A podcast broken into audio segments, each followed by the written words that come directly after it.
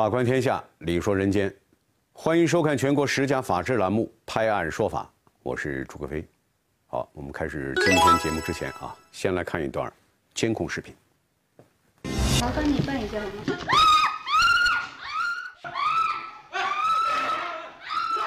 监控当中的这名男子是谁啊？为什么这么疯狂要在婚姻登记处行凶？好，我要告诉您啊，视频当中的事件它发生在吉林省汪清县民政局。当天呢，当地公安局指挥中心接到报警电话，是民政局一位工作人员小张啊，他在电话当中慌张地说啊，有一名男子正在婚姻登记处持刀行凶伤人。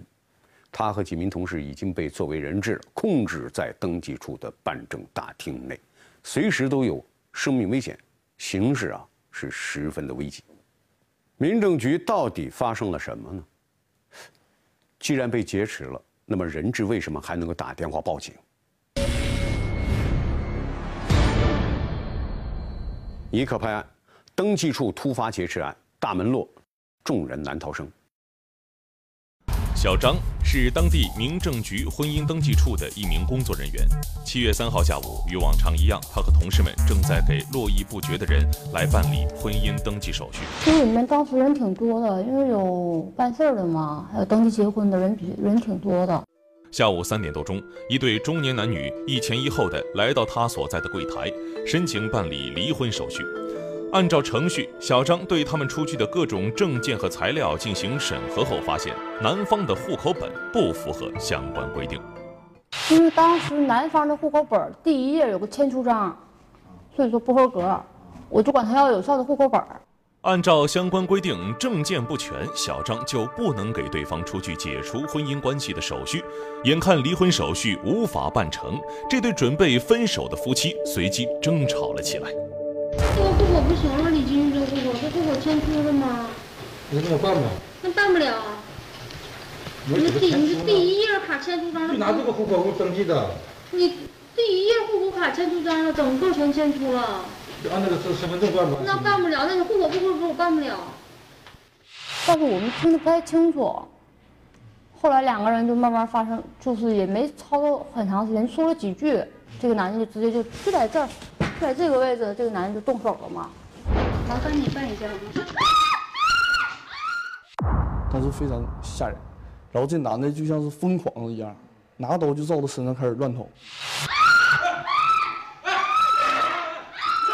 就在这个紧要关头，现场的一名社区执法人员从背后猛地推了一把这名男子，暂时制止了他的暴行。我们当时第一反应就是阻止他的这个行为，然后马上报警。但是他身上有刀，我们也没没有完全制止。当听到屋内异常的响声后，受伤女子的哥哥从室外冲了进来。我在外边正好是，啪啪啪就响了，里边就，我一进去看，我们已经倒了那边。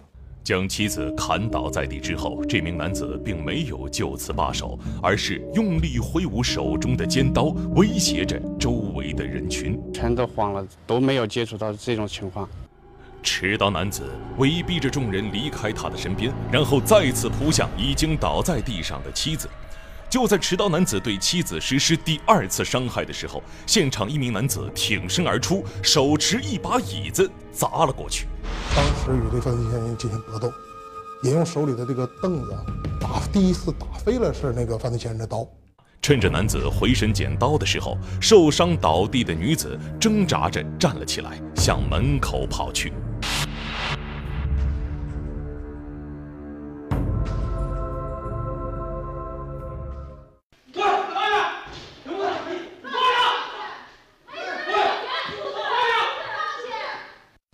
视频里能看出来，这被害人应该是流血过多，可能跑不动，快步走走到这个婚姻登记处门口的时候，可能失血过多了，一下倒在了地上。而此时，屋里的对峙依然进行着。其他人见这个情况都害怕，然后都往外跑，然后还有一个人和这个男的一起，就想制服这个嫌疑人，但是中间有这个距离，双方僵持下去了。然而，就在僵持当中，这名男子却突然做出了一个让人意想不到的举动。后他就在屋里自残，就是感觉挺挺血腥的，挺残忍的。先是将妻子砍倒在地，继而举刀自残，还不时爆发出大声嘶吼。这名男子一连串疯狂的行为惊呆了所有在场的人。在嫌疑人的持刀威胁之下，被困在室内的工作人员以及几名前来办事的群众，只得蜷缩在柜台后面狭小的空间内。我们在这儿家有个男的，完了我们主任还有我们以前的会计。这名男子拨打了一个电话，似乎在和他的家人告别。挂掉电话之后，他走向门口。屋内的众人无奈地看着他将大门关上锁好。当时屋里边还剩下几个人？七八个人吧。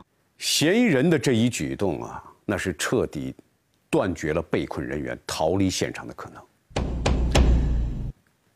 随着大门的关闭，屋里顿时陷入了一片沉寂。被关在屋里的人们紧紧地蜷缩在了一起。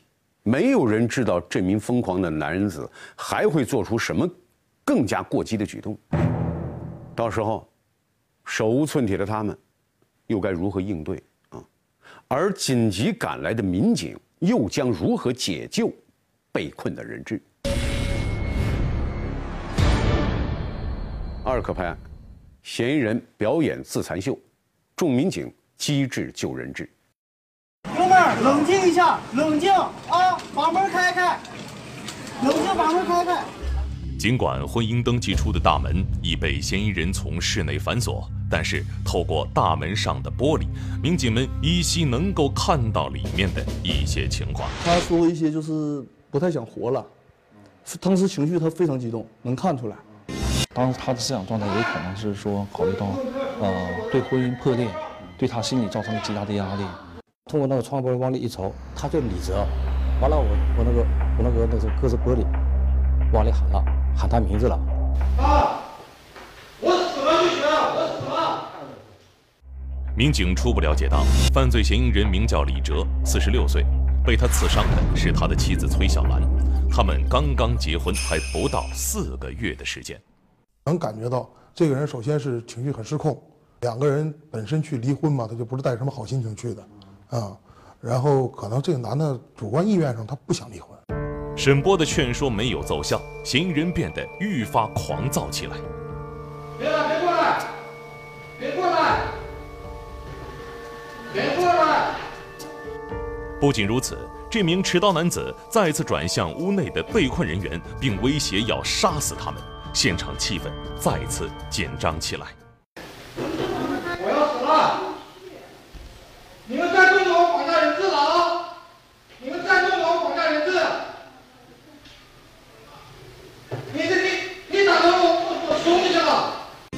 嫌疑人几经疯狂的行为和语言，让所有人都感到震惊。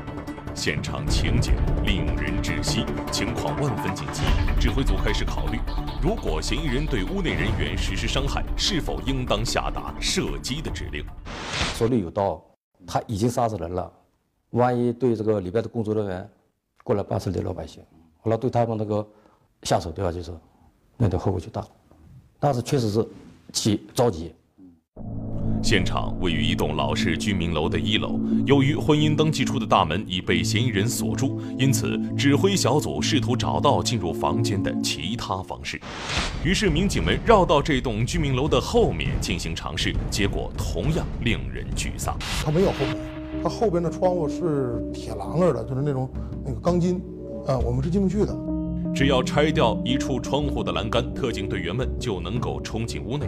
然而，要想拆掉窗户上的栏杆，并不是一件容易的事，何况一不小心就会惊动屋内的嫌疑人。本来想通过后窗进入，看看这个是，呃，因为他当时一直是面向着门的方向，他没有顾及到后边。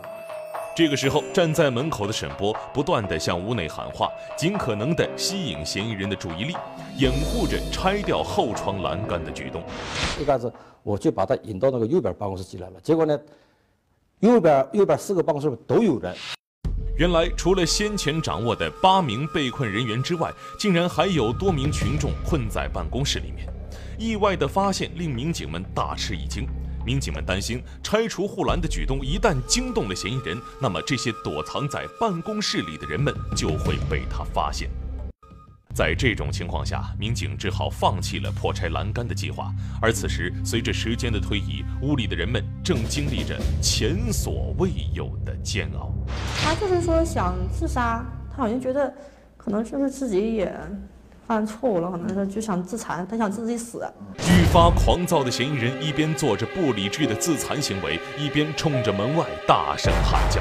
本身他因为这个婚姻的问题，导致这个心心情的这个不正常的一种这个思想状态下，而且作案之后处在一种亢奋的状态下，啊，非常的这个暴躁。这个事态啊继续发展下去，极有可能出现不堪设想的局面。这个时候，从医院传来了不幸的消息了：被害人崔小兰由于伤势过重，抢救无效，离开人世了。这个现场气氛呐，异常的凝重。现场指挥部一方面紧锣密鼓地安排沈波继续与嫌疑人进行沟通啊，尽量的稳住他的情绪；另外一方面呢，民警进行商讨了，说如何进行下一步的行动。咱们指挥部下到这里了，强行突破。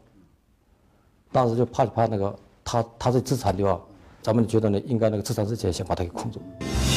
就在此时，民警通过电话与屋内被困的一名工作人员取得联系。经过最最终这个沟通之后啊，呃，有个更更好的办法，就是通过内部的这工作人员能把钥匙取出来，破门直接进入。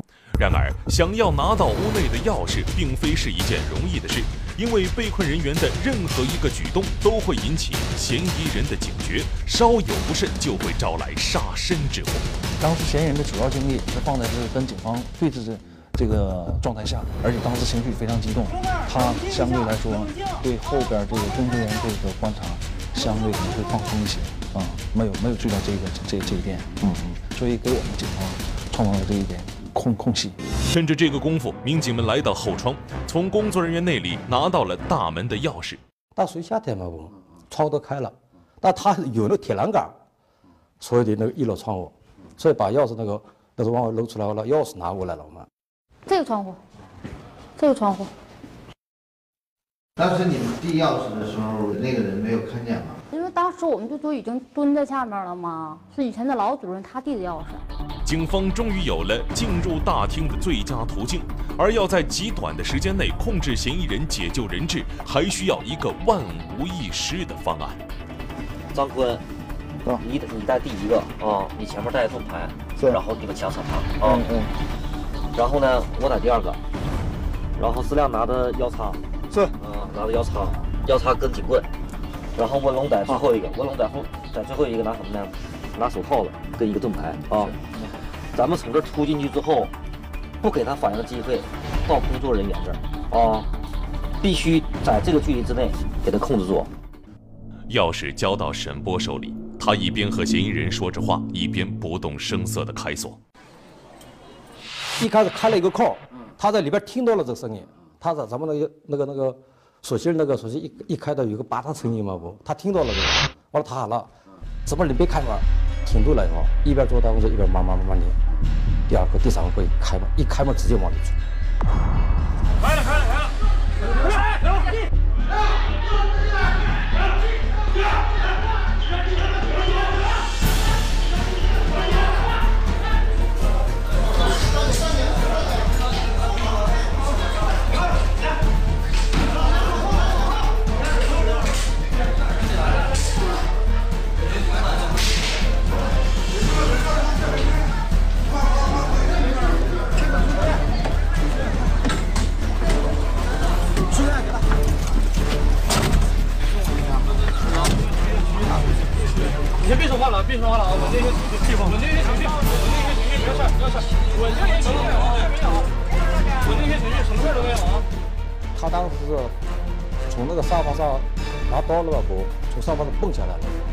蹦下来瞬间呢，我们两个队员直接那个拿盾牌一打，几乎是没有反抗的这个时间。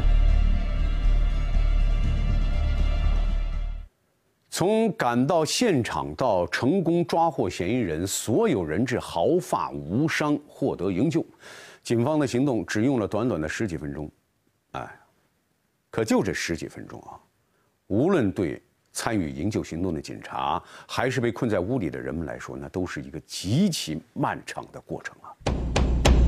那么引起事件的这个当事双方啊，他们的婚姻究竟为什么会破裂？犯罪嫌疑人为什么要将自己的妻子置于死地呢？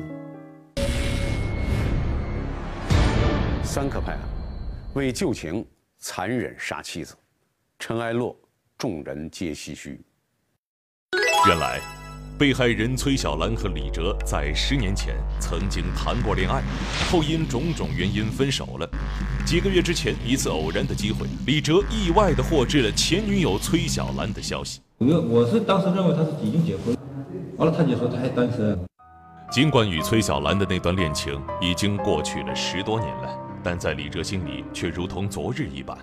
听说崔小兰还是单身的消息后，勾起了李哲对往日那段美好时光的怀念。他姐跟我说了一句话，他说他没有心里她一直有我，啊绝对是让任何男人感动的话。也就是从那时起，原本已经分道扬镳十年之久的两个人再次有了交往。让所有人都感到十分意外的是，崔小兰刚从国外回来，便做出了一个决定，和李哲结婚。我说我是不同意。完了，我妹妹后来又来个电话，我说哥哥，我说我说嫁鸡也行，嫁狗也行，但我随便。尽管李哲的为人和处境不被家人看好，但崔小兰还是按照自己的意愿，匆匆与李哲结了婚。那时的崔小兰万万没有想到，她将为此付出生命的代价。刚刚与崔小兰登记结婚，李哲便向崔小兰提出要借五十万元钱，用于股票投资。嗯，这个十来年我研究过了，打新这块稳赚不赔。刚一结婚就要借钱，而且数目如此巨大，李哲的要求遭到了崔小兰及其家人的反对。我们哪有钱呢？我家到现在，我们也出国了。我母亲住的房子，我们住的房子都是老房子。面对信心满满的李哲，没想到自己的要求会被断然拒绝，这让他感到十分的难堪。我一下心情不好，我我我得上旁旁边酒吧，他要上他是要上酒吧，把事儿闹开啊。仅仅几天之后，这段一开始并不被人看好的婚姻，就因这五十万元的借款而走向了尽头。然后这女的家里人也不同意。这女的也感觉她不合适了，不是她心想的那种。随着两人的矛盾不断加深，崔小兰干脆离开了李哲，搬回到娘家生活。把东西拿走了以后呢，我也不想再见他了，因为这短短几个月时间又伤了我一次。然而，李哲借钱炒股的念头并没有因为崔小兰的拒绝而罢休。为了达到自己的目的，李哲继而向崔小兰发出了威胁：“就说你不给我钱，我就怎么着怎么着。”那是那是肯定有过，现在记不起来，肯定有过。这种情况下，崔小兰向李哲提出了离婚的要求。离嫌疑人认为你想结婚就结婚，你想离婚就离婚，你这不在玩弄感情吗？然后这女的也没跟他解释太多。尽管表面上答应了崔小兰的离婚要求，但是此刻的李哲却仍是心存不甘。我有过第一次失败的婚姻，我不想要第二次失败的婚姻。七月三号，接到崔小兰去办理离婚手续的电话后，李哲的心里顿时萌生了一个念头。我我就跟他说了，让他离婚行。你之前我有个汉族汉族女女友，也有个汉汉族的女友，啊，一直跟了我好几年的，啊，我有点损失，啊，你也挣钱了，你能能不能补偿？也就是在去婚姻登记处的路上，李哲到商店里买了一把刀。当时也就是为了吓唬买的，就吓唬买的。七月三号下午三点四十五分，李哲和崔小兰一同走进了婚姻登记处的大门。这个户口不行了，李金玉，这个户口，这户口迁出了吗？你那么办吧？那办不了。你看户口本，他以为我是故意的。他一看离婚手续办不成，以为我骗他们，故意的呢。他他以为，那个可能我可能更生气。或许是崔小兰的抱怨彻底激怒了李哲，他失去了理智，做出了让他悔恨终生的行为。那天开车时候，对他妈我跪下了，表达我的内心的那实在是对不起嘛。